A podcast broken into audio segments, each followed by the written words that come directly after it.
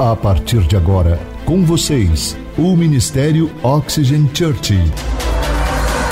Prepare o seu coração como uma boa terra para receber uma palavra do céu, inspirada e ungida pelo Espírito Santo. Experimente agora estar debaixo de uma atmosfera na presença do Espírito Santo de Deus. Você está pronto? Então prepare-se, porque a palavra chegou.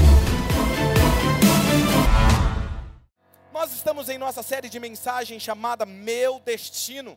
E nós estamos na oitava mensagem, falta a nona e a décima, semana que vem a penúltima mensagem. Se eu fosse você, não perderia a próxima mensagem. Você vai entender por que muitas pessoas sofrem é, de causas, por exemplo, até mesmo de enfermidades, outras não conseguem romper, tudo aquilo que você coloca as mãos não prospera. Eu vou falar sobre isso na próxima mensagem, que é o próximo teste que José passa. Mas, como eu estava dizendo para você, nós estamos estudando sobre a vida de José, os dez testes que ele teve que passar, um processo, para que ele pudesse alcançar o propósito de Deus para a vida dele. E todos nós temos um destino de Deus para mim, para você. E nós temos que passar por esses testes. Mas mais ou menos dias eu e você seremos testados nessa área. E se nós formos reprovados, nós teremos que retornar e repassar esse teste até que sejamos aprovados. Por isso que você vai ver pessoas que sempre dizem assim: "Poxa vida, sempre na minha vida é desse jeito". É no relacionamento, é no trabalho, sempre acontece do mesmo jeito. Talvez é hora de você se perguntar o porquê que você está voltando a passar por esse teste, por esse teste, por esse teste, o mesmo sempre. Talvez é hora de você mudar o seu comportamento, mudar a sua atitude, talvez mude o resultado. E é isso que nós queremos fazer à luz da palavra de Deus. E lembre-se que para alcançarmos o nosso destino dado por Deus, lembre-se que só iremos cumprir com o nosso destino, o nosso propósito, se formos fiéis e confiáveis a Deus. Nós não podemos cumprir com o nosso propósito ou viver o melhor de Deus do que Ele tem para cada um de nós sem passarmos pelo processo de amadurecimento e termos o nosso caráter aprovado. Eu gosto de enfatizar isso porque essa série se trata sobre o caráter, que a única coisa que impede você de viver o propósito de Deus se chama caráter. Diga comigo, caráter. Sabe, essa semana passada nós falamos sobre o teste do poder. Não é verdade? Como somos testados quando nós começamos a dar os primeiros passos no destino que Deus tem para nós. Quer conhecer uma pessoa? Dê um pouco de poder a ela e ela irá revelar o seu caráter, quem realmente ela é. Hoje nós iremos falar sobre o teste da prosperidade. Diga comigo, teste da prosperidade.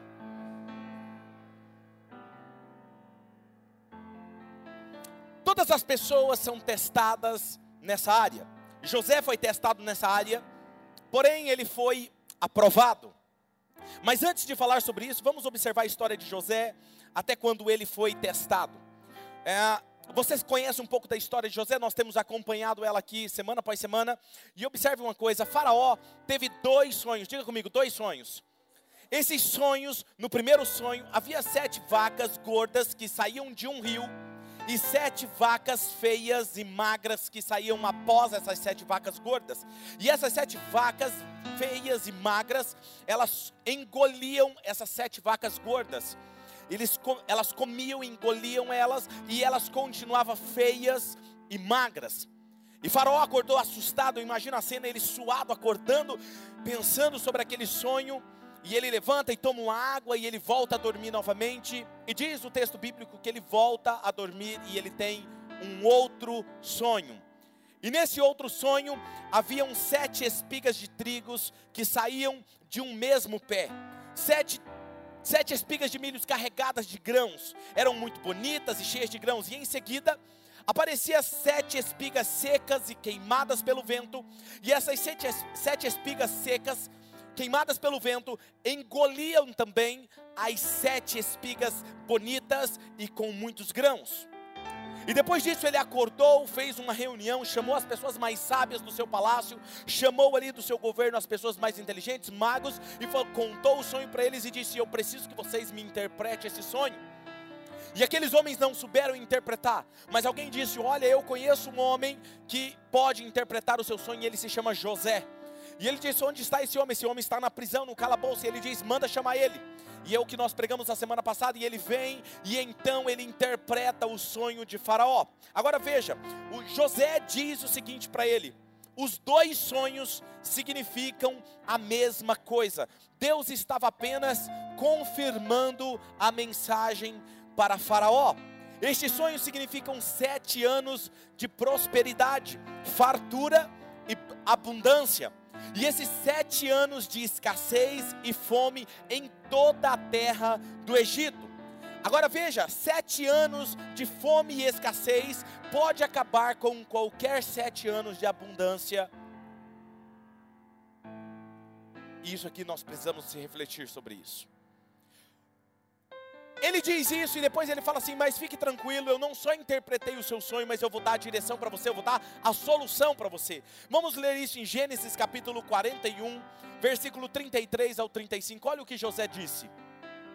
E José continuou: Portanto, será bom que o Senhor, ó Rei, escolha um homem inteligente e sábio, parecido com o seu pastor. Brincadeira, só para fazer você rir um homem inteligente e sábio, e ponha para dirigir o país. O rei também deve escolher homens que ficarão encarregados de viajar por todo o país para recolher a quinta parte de todas as colheitas. E durante os sete anos em que elas forem boas, durante os anos bons que estão chegando, esses homens ajuntarão todo o trigo que puderem e o guardarão em armazéns nas cidades, sendo tudo controlado pelo Senhor. Assim, o mantimento servirá para abastecer o país durante todos os sete anos de fome no Egito, e o povo não morrerá de fome. Veja que José, ele foi testado nessa área, porque agora ele estava responsável por todos os recursos do Egito. Ele era responsável, o faraó disse para ele: Você, depois de você, não tem outra pessoa que diz uma palavra e um comando ao nosso país. Somente eu estou acima de você, mas ninguém vai fazer nada se você não der um direcionamento. Esses recursos de toda a nação estavam nas mãos de José. E para você entender mais ou menos o que eu quero dizer com isso, é, o Egito era considerado uma nação muito poderosa mais ou menos para você ter uma noção, uma nação como os Estados Unidos, da sua época. Então era uma nação muito poderosa, muito influente e tinha muitos recursos. E José agora estava no poder de tudo, agora era feito segundo a sua palavra.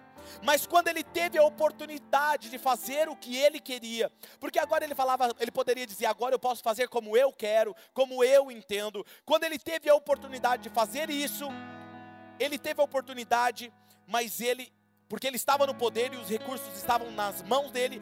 Olha qual foi a decisão dele. Gênesis capítulo 47, versículo 26. Acompanhe comigo, olha o que diz esse texto.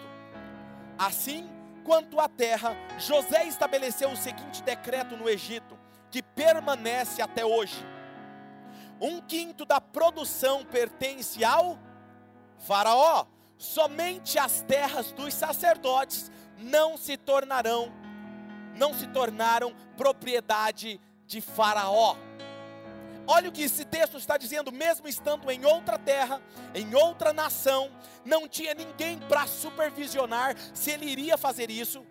E ele vai lá e separa e coloca as terras dos sacerdotes, é terra do Senhor. E aquilo que essa terra produzir não pertence a Faraó. Ele coloca Deus em primeiro quando ele tem todos os recursos em suas mãos. Ninguém estava ali para falar, José, você não está fazendo direitinho, como o mandamento do Senhor diz. Mesmo não tendo ninguém para olhar, e aquilo que eu falo, o caráter é aquilo que você é quando ninguém está vendo. E José toma essa decisão e baixa um decreto em todo o Egito. Toda a terra que é dos sacerdotes não pertence a Faraó. Agora olha que interessante, ele coloca Deus em primeiro numa nação que cultuavam a outros deuses. O que é de Deus, Faraó não toca. Nós também, eu e você, nós somos testados nesse teste da prosperidade. Deus ele pode nos confiar todos os recursos necessários que eu e você precisamos. Porém, será que nós seremos aprovados? Todas as vezes, será que nós colocaremos Deus em primeiro na nossa vida? Todas as vezes que alguém lhe faz um pagamento ou você recebe um lucro, você é testado. Você é testado. A quem você honrará com as suas finanças? Depende do que você faz com a primeira porção que sai da sua carteira ou da sua conta bancária, você determina quem está honrando, se é a Deus ou não. Algumas semanas atrás, eu estava orando por vocês. Eu tenho o hábito de todos os dias orar por vocês. Amém? E eu senti um peso em meu coração, em meu espírito. Eu sei que a nossa igreja tem crescido rápido e muitas vezes tem sido, tem sofrido, muitas pessoas têm sofrido com muitos problemas, às vezes no casamento, na saúde, né, nas finanças, porque elas não entendem esse princípio que eu vou ensinar vocês hoje. Tudo porque elas não querem colocar Deus em primeiro em cada área das suas vidas. E segundo as Escrituras, a única forma de você colocar Deus em primeiro na sua vida é o que você faz com os 10% que você ganha todo todo pagamento a cada mês ou a cada quinze, quinzenal. Sabe, são através dos nossos dízimos que nós oramos e nós colocamos diante de Deus ou não damos a Deus, que determina se nós estamos colocando Deus em primeiro lugar ou não. Eu lembro de uma história que diziam que na época dos das cruzadas, dizem que eles contratavam aqueles soldados para irem para a guerra, mas eles deveriam ser batizados. E dizem assim que eles eram batizados, quando eles eram batizados, eles deixavam a espada para o lado de fora da água, porque eles falavam assim: Eu sou um cristão, mas a minha espada não. Eu acho que tem alguns irmãos, algumas irmãs que eles na hora de batizarem, eles tiraram a carteira e falaram assim: Eu me batizo, eu sou cristão, a carteira não. É só para fazer você rir, porque vocês estavam tensos demais. Entende? Parece que é isso, porque é, é essa sensação que nós temos. Ou seja, é, colocar Deus em primeiro é o que nós fazemos com os nossos dízimos, os 10% de todos os nossos ganhos, lucros. Devolvemos na igreja ou não? Veja, não é devolvido numa escola cristã, não é devolvido numa instituição beneficente, não é uma parte para a igreja e uma parte para outra igreja, não é para o programa do pastor fulano de tal. Não, não é isso. A Bíblia não diz isso. Nós não podemos repartir, ó, oh, pastor, eu tenho meus 10% e é muito dinheiro. E, e, eu vou fazer o seguinte: eu vou dar 3% aqui do meu dízimo, eu vou dar em, nesse lugar, e 2% do meu dízimo eu vou dar nesse outro lugar aqui, que é uma instituição de obras carentes. Olha, e eu, meu, esse 1% aqui, eu vou fazer isso aqui, e esse outro 1% eu vou deixar para dar para as pessoas carentes na rua. Você, escuta só o que eu vou te falar agora. Você não pode administrar isso, sabe por quê? Porque o dízimo não é meu e nem seu. Vou te ajudar a entender e vou fazer com uma brincadeira. Quem aqui tem uma carteira e tem dinheiro agora aqui dentro aí? Tem alguém que pode me emprestar uma carteira? Tem dinheiro, minha filha aí? Por favor, vem aqui. Me empresta aqui. Vamos lá, vamos ver aqui a carteira da irmã. A nossa irmã, muito bom, corajosa. Obrigado, minha filha. Fica aqui, fica aqui. Já fica aqui, ó. Posso abrir? Você me permite? Vamos lá. Vou abrir aqui. Como que abre, minha filha, isso aqui? Posso ver se tem dinheiro? Meu Deus, tem dinheiro mesmo. Eu vou fazer o seguinte, porque a nossa irmã é generosa. Eu vou fazer o seguinte, eu vou doar esse dinheiro aqui para alguém. Posso doar? Vou doar para você, pode ser Éder. Vem aqui. Bom. Eu vou doar esse cartão também de crédito. Olha, esse aqui é forte. Pode, senta lá, meu filho, eu doei para você. Minha filha, eu vou doar esse cartão aqui para você de crédito. Olha, é bonito, viu? Acho que dá para fazer uma boa compra. Eu posso fazer isso? Por que, que eu não posso fazer isso? Por que, que eu não posso fazer isso? Por que, que você faz isso com o dízimo do Senhor? Você administra aquilo que não é seu. Eu fazer isso, eu estou roubando. Por isso que Deus vai dizer: quem não traz os dízimos à casa do, do Senhor está me roubando. Porque você está administrando uma coisa que não é sua, quem está me entendendo? Mas como nós somos uma igreja bíblica, nós não roubamos, devolvo o dinheiro da irmã em nome de Jesus. Muito bom, olha aí, já testou o coração da irmã ali. Muito bom. Minha irmã, muito obrigado pelo seu coração. Eu abençoo cem vezes mais isso aqui e que se multiplique. Você é uma bênção, viu? Deus te abençoe. Sabe? É isso que nós fazemos. Vou entrar aqui mais profundo em um assunto. Vamos imaginar que você é um administrador de um sítio.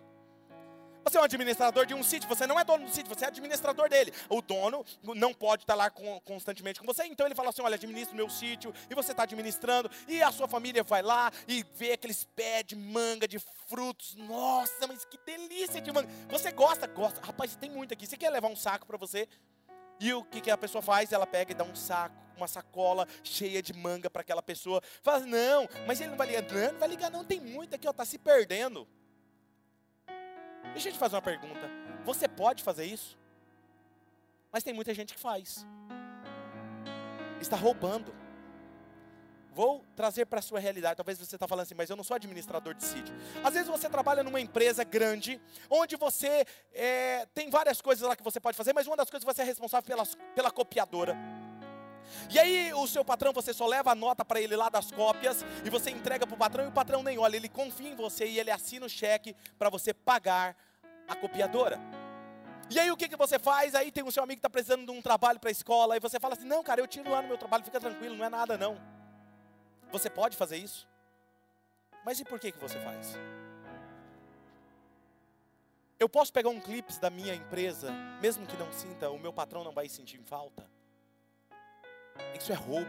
Isso se chama integridade nos mínimos detalhes. Embora o seu patrão não esteja te vendo, Deus está te vendo e testando o seu coração. Se você não é confiável com as pequenas coisas quando ninguém está te vendo, Deus não confiará o seu destino a você. Estou pregando para uma igreja viva que hoje Deus busca homens e mulheres íntegros, confiáveis e fiéis nos mínimos detalhes. Se você é fiel com o que Deus está colocando na sua mão hoje, Ele poderá te dar muito mais amanhã. Uou! Isso é incrível. Sabe? Talvez você me diga assim, mas pastor, Deus, algumas pessoas falam assim, mas Deus mandou eu dar o meu dízimo em tal lugar. Já teve gente que falou isso para mim. Pastor, mas Deus mandou eu dar o meu dízimo em outro lugar. Aí eu falei assim, ó, desde que Deus, o que ele te falou, esteja na palavra de Deus, eu concordo com você. O que ele mandou você fazer está na Bíblia? Deus, ele nunca vai mandar você fazer algo que ele contradiga a sua palavra. Lembra que eu falei para vocês que o teste da palavra profética que recebemos é a palavra de Deus? Sabe? Em outras pessoas falam assim, não, pastor, mas é, é porque na verdade eu gosto de ajudar. Eu não vou falar nome de pastores aqui, ok? Mas eu gosto de ajudar o ministério do pastor fulano de tal, que é pela internet e tal. A Bíblia diz que você deve levar o seu dízimo à casa do tesouro, e nós vamos falar mais sobre isso. A Bíblia nos ensina a devolver o dízimo na igreja em que você está sendo alimentado espiritualmente, onde você é pastoreado e cuidado. E como pastor, eu ouço muitas vezes algumas pessoas falando: Mas, pastor, eu estou abençoando um ministério de missões, não sei aonde. Eu estou fazendo isso lá naque, com aquele pastor. Deixa eu te falar uma coisa, querido: ele não está te pastoreando, ele não está cuidando de você. Aonde você recebe alimento toda semana é aqui. E se você não é membro daqui, não dê o seu dízimo aqui, dê lá na sua igreja e volte para a sua igreja. Agora, se você é membro daqui, você deve dizimar aqui, porque quem está pastoreando você é os nossos pastores. Nós estamos alimentando você, porque caso contrário, pede para esse pastor da internet vir pastorear você quando tiver um problema. Tem alguém aqui comigo? Eu estou sendo verdadeiro com vocês. Sabe, como pastor, ouvindo às vezes o que muitas pessoas têm passado e sofrido com as suas vidas e estão em desordem, e, e como pastor, eu sou responsável em ensinar a palavra de Deus para você. Aí você continua errando se você quiser, mas se você aprender e obedecer esses princípios, você viverá o que José viveu. Amém? Sabe, é isso que nós precisamos entender. E me surpreende como muitas pessoas têm dificuldade, dificuldade em colocar Deus em primeiro lugar, colocar Ele como princípio das coisas. E se você não entende algo, você logo não obedece. Muitas pessoas não obedecem o princípio do dízimo porque não entendem porque ouviram por aí que pastores roubam, que pastores fazem coisa errada com os dízimos. Outro dia falaram aqui na cidade para um membro da nossa igreja: olha, eu fiquei sabendo que o seu pastor ele saiu do outro ministério dele porque ele queria mais dinheiro e agora ele está num prédio maior, está andando com um carro importado para cima e para baixo. Aí eu pensei, eu falei, cara, de onde esse cara tirou isso? Eu falei, deve ser porque cada momento eu estou com um carro diferente. E é óbvio, eu estou de Uber. Cada hora eu estou um carro diferente. Não é incrível isso? As pessoas falam do que elas não sabem. E não tem problema, o dia que Deus me der um carro importado, eu vou andar de braço para fora, eu não estou nem aí com o que eles estão falando, sabe por quê? Porque o meu coração é íntegro diante de Deus e diante das pessoas. Aqueles que são membros dessa igreja sabem, conhecem a nossa história e nós somos transparentes. Amém? É assim. Sabe, escute o que eu irei falar agora para vocês, porque eu vou falar algo forte para vocês. Se você não sabe lidar com as suas finanças hoje, você não sabe administrar as suas finanças hoje, você não saberá lidar com o seu destino de amanhã. Não tem a ver com a quantidade, tem a ver com o seu coração. Se você não é capaz de ser confiável e fiel com pouco ou com muito recurso que Deus confia a você, hoje, como você será capaz de ser confiável e fiel com muitos recursos que Deus pode dar a você? Está entendendo? É nos mínimos detalhes. Se você não é capaz, você não será capaz de lidar com o seu destino. Quer ver outro exemplo prático aqui? Eu gosto de dar exemplos. Vamos imaginar que você é dono de uma empresa. Acredito, aqueles que não têm empresa ainda, mas eu profetizo que você vai ter grandes negócios, amém? Grandes clientes. Oh, olha só que interessante. Você tem um secretário. E esse secretário, você pede para ele fazer algumas coisas, você passa uma lista do que ele tem para fazer, e ele falha em algumas coisas, ele não consegue ser fiel e fazer aquilo que é para ele fazer. Ok? Você tem coisas mais importantes para pedir para ele fazer. Você vai pedir quando você tem uma coisa muito importante para ele fazer. Se você, sendo falho, sabe que você não confia em alguém que falha com você, por que você acha que Deus deve confiar em você se você falha com Deus? Hoje eu amanheci empolgado. Sabe, eu prometo a você que esse princípio é igual ao pecado da imoralidade. Sabe, o pecado da imoralidade, diz Provérbios, Provérbios tem três temas: boca, dinheiro e imoralidade, a moral. E se você não sabe administrar a sua boca, não sabe administrar o seu dinheiro, não sabe administrar a sua moral, você não é digno de administrar o seu destino. Você pode observar que todo mundo de sucesso, um dia que cai, cai pela moral, pelo dinheiro ou pela imoralidade. São armas que Satanás usa para derrubar as pessoas. Tem alguém aqui comigo hoje? Só tem três pessoas me ajudando a pregar aqui hoje. Só tem três pessoas que concordam comigo, amém? Só tem três pessoas que concordam comigo e todo mundo disse amém? Não, vamos interagir aqui, amém? Me ajuda. Agora olha só, Presta atenção, Jesus ele foi muito claro quando ele disse: Onde está o seu tesouro, aí está o seu. Preste atenção nisso. Se o seu tesouro não está no reino de Deus, o seu coração não está aí. Malaquias capítulo 3, versículo 8 ao 11, olha o que diz: Pode um homem roubar a Deus? É uma pergunta, Deus está fazendo. Contudo, vocês estão me roubando. E ainda vocês me perguntam: como é que te roubamos? nos dízimos e nas ofertas. Vocês estão debaixo de grande maldição, porque estão me roubando, a nação toda está me roubando. E o que, que ele diz? Tragam o dízimo onde? Todo ao depósito do templo, para que haja alimento em minha casa. Ponham-me à prova, diz o Senhor. É o único texto da Bíblia que ele diz: faça prova de mim. Faça prova diz o Senhor dos Exércitos, e vejam se eu não vou abrir as comportas dos céus e derramar sobre vocês tantas bênçãos que nem terão onde guardá-las. Eu impedirei, olha o que isso está dizendo: eu impedirei que pragas devorem as suas colheitas e as videiras nos campos não perderão seu fruto, diz o Senhor dos Exércitos. Por favor, me entenda. Escute, você que está pela internet ou aqui comigo. Sabe o que mais me pesou o coração quando eu estava orando por vocês esses dias atrás? Que enquanto eu orava por vocês, eu sei que tem pessoas que eu pastoreio que estão debaixo de maldição. E eu sei. E não tem o que eu possa fazer. Pastor, faz uma oração forte.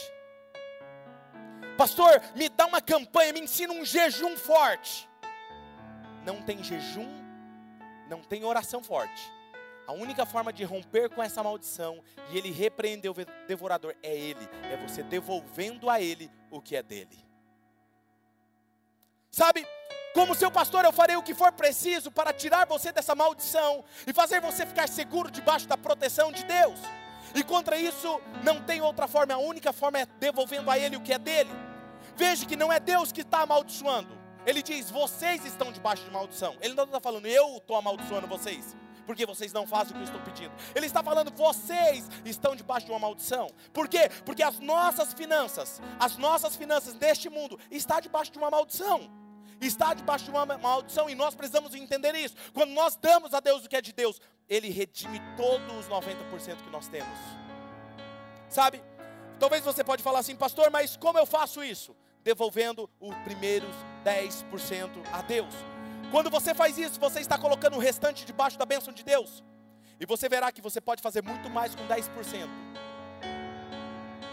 Você pode fazer muito mais com 90% do que com 100% roubando, roubando a Deus. Deus está dizendo: se você trouxer o dízimo à casa de Deus, Ele abrirá as portas dos céus e derramará tantas bênçãos que não terão nem onde você guardar, e Ele repreenderá o devorador. Cara, eu, eu acho demais isso. Eu escuto sempre essa mesma frase. É interessante que os dizimistas, aquele que é dizimista, ele ama uma palavra como essa. Sabe por quê? Porque ele ama uma palavra como essa, porque ele fala, cara, eu estou vivendo isso. Quem não é dizimista sempre fica meio assim. Deixa eu falar uma coisa para você. Quem é dizimista tem a mesma frase. Quem não é dizimista tem a mesma frase também. O dizimista, ele sempre vai falar assim para você: Cara, eu estou sendo tão abençoado. Pode olhar, conversa com o dizimista. Cara, eu não sei explicar, eu estou sendo abençoado. E quem não é dizimista também tem a mesma frase. Sabe qual é a frase deles? Eles falam assim: Pastor, eu, eu não consigo ter o suficiente para dizimar.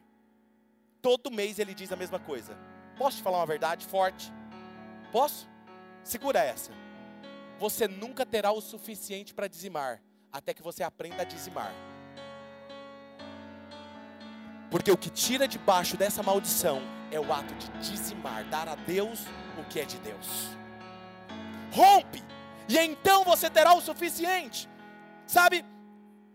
Importante que eu irei falar aqui, eu quero falar algo para você aqui. Agora que todos que não são dizimistas e que estão me ouvindo, seja pela internet ou aqui agora, que não estão que estão me ouvindo e que não são dizimistas, vão concordar comigo aqui agora.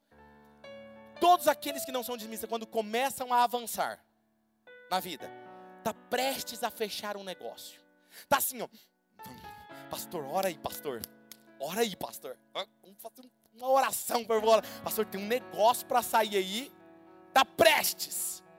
Eu estou prestes para fechar um grande cliente. Eu estou prestes para receber uma grande bolada. Pastor, vai comigo. De repente, tudo retrocede e volta a estaca zero. Você já se perguntou por que isso sempre acontece com você? Vou dizer algo para você: isso é o devorador que destrói as suas finanças. E ele não só destrói as suas finanças, ele destrói a sua família, a sua saúde e os seus relacionamentos. Deus disse 10% e eu repreenderei o devorador. Diante de uma visão empresarial e de negócio investimento, é um bom negócio, não? Deus se torna sócio seu, pede apenas 10%, você fica com 90%, ele abençoa todos os 90% e ainda repreende o devorador, é um bom negócio, não? Você não precisa ser muito inteligente para entender isso. Vamos a Gênesis, eu quero mostrar um texto para vocês sobre dízimos, sobre primícias. Gênesis capítulo 47, versículo 26. José aplicou isso. Ele diz: Assim quanto a terra, José estabeleceu o seguinte decreto no Egito, que permanece até hoje: um quinto da produção pertence a Faraó, somente as terras dos sacerdotes não se tornaram propriedade de Faraó. Ele praticou esse princípio. Você observa José seguindo esse princípio de colocar Deus em primeiro. E Êxodo capítulo 13, versículo 2 diz: Separem para o Senhor o primeiro nascido de todo o ventre. Olha o que diz o texto: Todos os primeiros machos dos seus rebanhos pertencem ao Senhor. Consagre a mim todos os primogênitos. O primeiro filho israelita me pertence, não somente entre os homens, mas também entre os animais. Versículo 12 e 13: Separem para o Senhor o primeiro nascido de todo o ventre. Todos os primeiros machos dos seus rebanhos pertencem ao Senhor. Resgatem, preste atenção nisso. Resgatem com um cordeiro toda a primeira cria dos jumentos, porque o jumento não era oferecido em sacrifício. Ofereça um cordeiro por toda a cria de jumentos. Mas se não quiser resgatá-la, quebrem-lhe o pescoço. Resgatem também todo primogênito entre os seus filhos. O que esse texto está dizendo? Eu vou falar mais um pouco sobre isso. Se você não tirar debaixo da maldição, você quebrará o pescoço desse animal.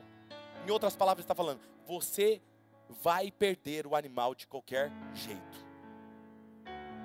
Escute-me, o dízimo sairá da sua conta para a casa de Deus, ou o devorador vai tirar da sua conta. E você sabe como que ele faz isso? É um carro que quebra, é uma multa que chega, é uma dívida que aparece do nada, é uma doença, é a farmácia, é um médico. Quem está me ouvindo? Sabe, seja sincero com você mesmo. Não precisa você confirmar, porque eu sei que eu estou pregando a palavra de Deus. Você nunca perguntou por que, que acontecem essas coisas uma atrás da outra com você? Sem que você esteja esperando simplesmente uma multa de carro acontece, carro quebra, outras coisas acontecem. Seja sincero com você mesmo. É como se você colocasse as suas finanças num saco furado. Você ganha bem, mas você não sabe o que acontece, porque simplesmente desaparece, evapora da sua mão. Por que, que é difícil dar a Deus o que é dele? É dele. E fazer muito mais com os 90%, 90%. Nós temos uma membro da nossa igreja que ela é aposentada. E quem é aposentado ganha um X por mês. Ela não ganha nenhum extra, nem a mais e nem menos. É um X. E ela disse que ela não entendia esse princípio. Lá no início da igreja, ela ouviu eu pregando uma série sobre isso, sobre o dízimo, e ela aprendeu. E ela falou assim: Pastor, eu antes de conhecer esse princípio, eu era endividada. Não dava o meu dinheiro da minha aposentadoria, não dava, eu vivia endividado, faltava dinheiro para pagar as minhas contas. Mas quando eu entendi isso, eu comecei a separar primeiro o dízimo para Deus depois eu vou ajustando e pagando as coisas. Sabe o que aconteceu, pastor? Faz alguns meses que eu estou sendo fiel. Sabe o que, que eu fiz? Eu paguei todas as minhas contas e eu não sei como, ainda sobra dinheiro na minha poupança. E eu recebo a mesma quantia. Qual é a diferença, pastor? Ela me fez a pergunta. Eu falei: a diferença não está na quantidade, a diferença está na bênção de Deus. Essa é a diferença. A diferença está na bênção de Deus. Sabe, eu quero dar três chaves rapidamente para você de como você viver o melhor de Deus para a sua vida. A primeira chave é o primogênito deve ser sacrificado ou redimido. Essa é uma linguagem do texto que nós usamos aqui. Como saber se precisa ser sacrificado ou redimido? Se é um animal puro, ele deve ser sacrificado. Se ele é um animal impuro, ele deve ser redimido. Diga comigo, redimido. Agora veja, eu sei que você deve estar falando, mas pastor, isso é Antigo Testamento. Eu sei e eu vou explicar, mas fique aqui comigo e eu vou levar você até Jesus. Está pronto? Se tinha um animal, ele era puro, ele deveria ser sacrificado pelos animais impuros. Se era um animal impuro, ele deveria ser redimido por um animal puro. Tudo na Bíblia aponta para Jesus. Você e eu nascemos puros ou impuros? Impuros. A Bíblia diz que todos nós pecamos e carecemos da graça e da misericórdia de Deus. Quem está comigo? Sabe, você começa, eu vou te ajudar a entender isso. Você já viu a criança? Eu nunca vi nenhum pai chegando num bebezinho que ele está crescendo, no seu um aninho, dois aninhos, e falar assim: filhinho, você precisa aprender a ser um pouquinho mais ruinzinho. Você precisa aprender a ser mais mal, meu filho. Você é muito bonzinho. Eu nunca vi isso. Você, você é muito generoso. Você não, você precisa ser um pouquinho mais egoísta. Você já aprendeu? Viu isso? Não. Na verdade, eu vejo os pais dizendo assim: filho, você precisa aprender a repartir. Dê para o seu amiguinho. Não é assim? Porque você vê a índole pecaminosa e egoísta já está dentro de nós. Então nós nascemos impuros. E Jesus nasceu impuro ou puro? Puro. Sem nenhuma mancha de pecado. Agora veja o que eu estou querendo dizer para você. Ele nasceu puro. E aquele que era puro deveria ser sacrificado pelos impuros. Para que esses impuros fossem redimidos. Isso é o que acabamos de ler na Bíblia. Isso é o que representa. A Bíblia diz que Jesus é o primogênito entre muitos irmãos. E Deus diz: "O primogênito é meu. O primogênito deve ser sacrificado". E a Bíblia diz: "Jesus é o primogênito entre muitos irmãos". E quando Deus deu o seu filho, sacrificou o seu filho, Jesus foi o dízimo pela humanidade. Por isso que quando alguém fala de forma pejorativa sobre o dízimo, me dói o coração.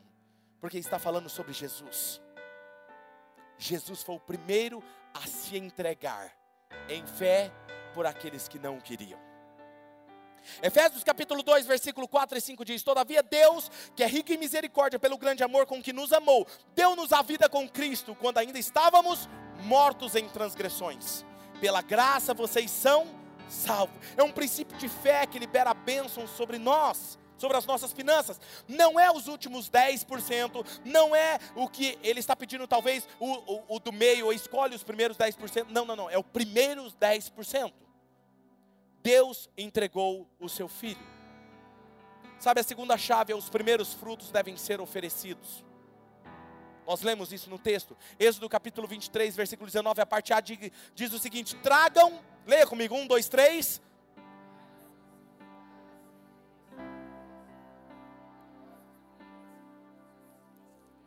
É para trazer qualquer fruto. O melhor de qual? Digo, o melhor dos primeiros. Observe um detalhe importante, veja que quando a Bíblia fala sobre dízimo, ela diz sempre traga, ela nunca diz dê, porque você só pode dar aquilo que é seu. Quando ela faz traga, é porque é do Senhor.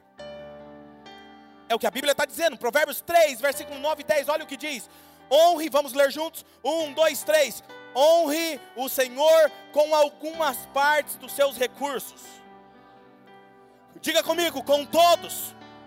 Diga, com todos. Com todos os seus recursos e com os primeiros frutos de todas as suas plantações, os seus celeiros ficarão o quê? Plenamente cheios e os seus barris transbordarão de vinho. Veja que Deus está dizendo: quando você honra a Deus com os seus recursos, os primeiros frutos, você desfrutará de abundância.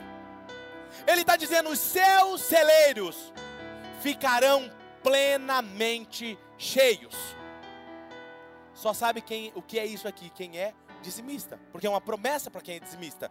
Ficarão plenamente cheios. E olha só, e os seus barris de transbordarão de vinho. Eu não sei se você sabe, mas naquela época era o vinho era mais usado para festejar mais do que hoje. Hoje ainda abre de vez em quando vinho e toma um cálice com a esposa, com os amigos. Não, não, não. Naquela época era festa mesmo, porque representava. Quando falava de vinho, falava de celebração, de grande festa. O vinho nessa época era usado para isso. Agora aí, ouça o que eu direi agora para vocês, algo muito forte agora. O que Deus está dizendo é: se você me honra primeiro, se prepare para celebrar, porque você terá motivos de sobra para celebrar as suas novas conquistas. Isso que ele está dizendo: prepare os barris de vinho, porque não só encherão seu celeiro,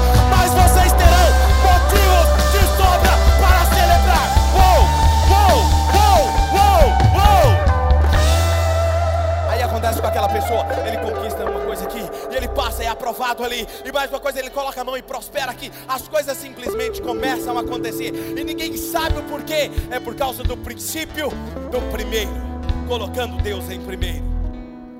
Sabe, quando Deus pegou todo o povo dele e colocou eles para entrar na terra prometida, ele disse: Todo ouro e toda prata da cidade de Jericó é meu. Por que, que ele disse isso? Porque era a primeira cidade que eles estavam conquistando. Ele não disse: Olha, conquiste essas dez cidades e pegue o ouro da última e me dê. Ou depois vocês escolhem o ouro de qualquer outra cidade e me dê. Não, ele disse: Traga o ouro e a prata da primeira cidade, que é meu, diz o Senhor. Deus estava trabalhando com eles o coração deles. Como honramos a Deus? Entregando primeiro o que é de Deus e depois pagamos os boletos e as faturas. Por que, que Deus aceitou a oferta de Abel e Caim? Gente, é uma revelação aqui, olha isso. Quem aqui está preparado para isso? Então vamos lá. Se você entende o princípio dos primogênitos e das primícias, você entenderá isso aqui. Olha só. Gênesis capítulo 4, versículo 3 ao 5 diz o seguinte: Passado algum tempo, Caim trouxe o quê? Passado um tempo, Caim trouxe o fruto, trouxe do fruto da terra uma oferta ao Senhor. Abel, por sua vez, trouxe as partes gordas das primeiras crias do seu rebanho. E o Senhor aceitou com agrado Abel e sua oferta, mas não aceitou Caim e sua oferta. Isso que me chamou a atenção. Por que que Deus, escuta isso, pastor Vini. Deus não disse: "Eu aceitei a oferta do Vini".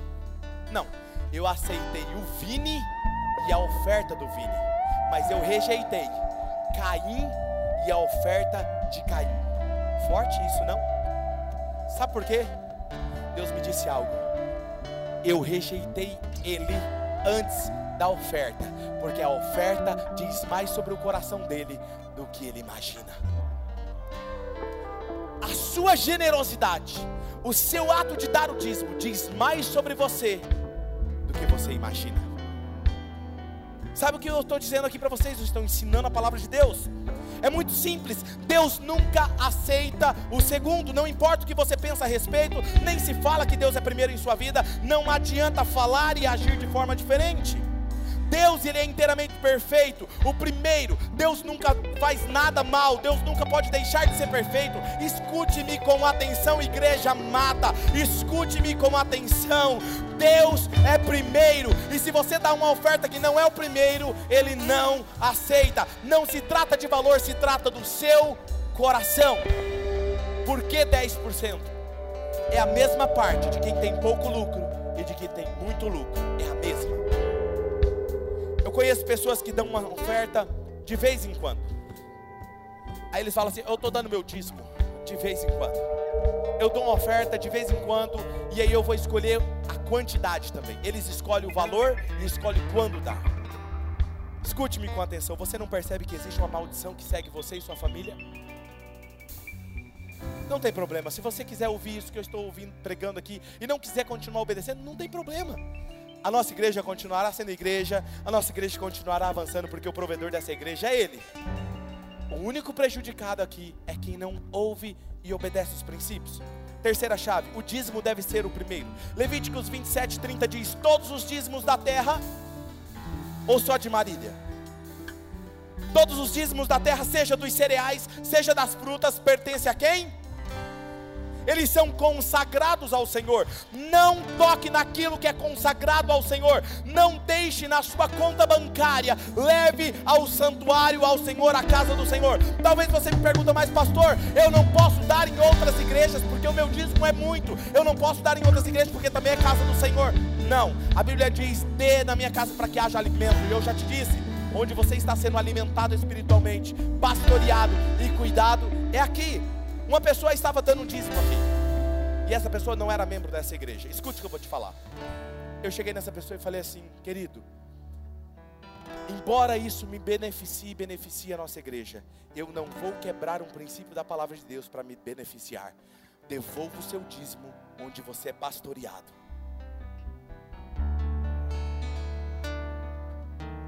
Quando eu entendi isso, eu passei a desfrutar de algo muito maior de Deus. Escuta, a Bíblia é clara. Você repartir em outros lugares é como você ir em um restaurante, pedir uma comida, comer, se satisfazer com a sua família. E na hora que o garçom trouxer a conta, fala assim: Olha, querido, eu vou pagar 50% aqui, eu vou dar 30% naquele outro restaurante que é menor ali, que tem mais precisão do que vocês. Não, eu vou dar 20% lá na outra igreja lá também que precisa mais do que vocês. Você pode fazer isso? Não, porque não é seu. Sabe, pastor, mas como que eu dou então a minha primeira parte? Escuta, você recebe mil reais. Mil reais, dez notas de cem. Tá aqui, em cima da sua mesa. Dez notas de cem.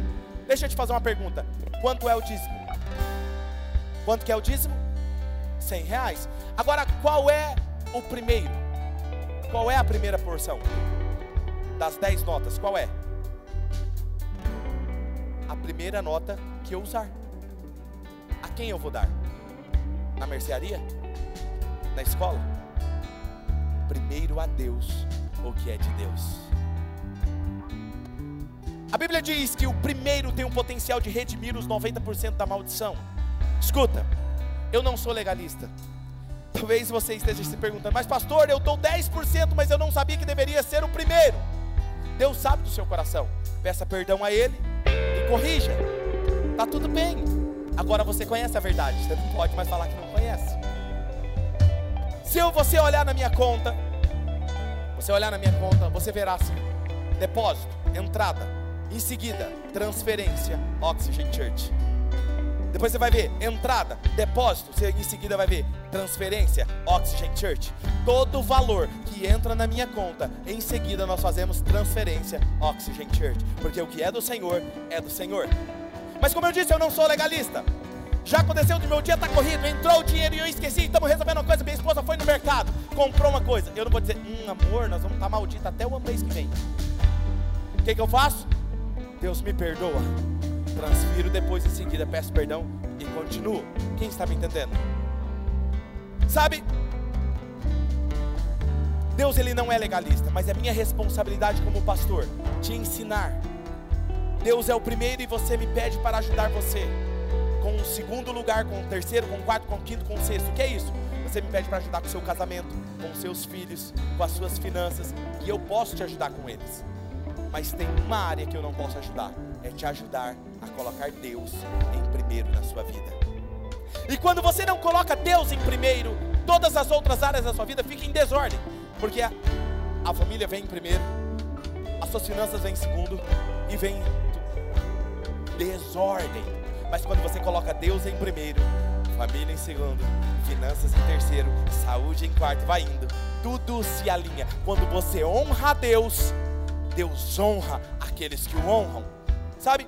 Êxodo capítulo 13, versículo 14 e 15 diz o seguinte: olha que interessante isso aqui.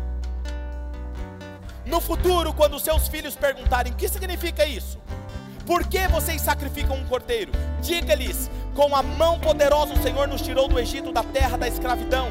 Quando Faraó resistiu e recusou deixar-nos sair, o Senhor matou todos os primogênitos do Egito, tanto os homens como os animais. Por isso sacrificaremos ao Senhor os primeiros machos de todo o ventre e resgatamos os nossos primogênitos. O que esse texto está dizendo? Imagine uma criança crescendo e ele está vendo o pai sacrificando um animal todo mês ao Senhor. E ele diz: Pai, por que, que o senhor faz isso? Ele fala assim: para que Deus abençoe as nossas finanças e os nossos bens e a nossa casa e proteja a nossa casa.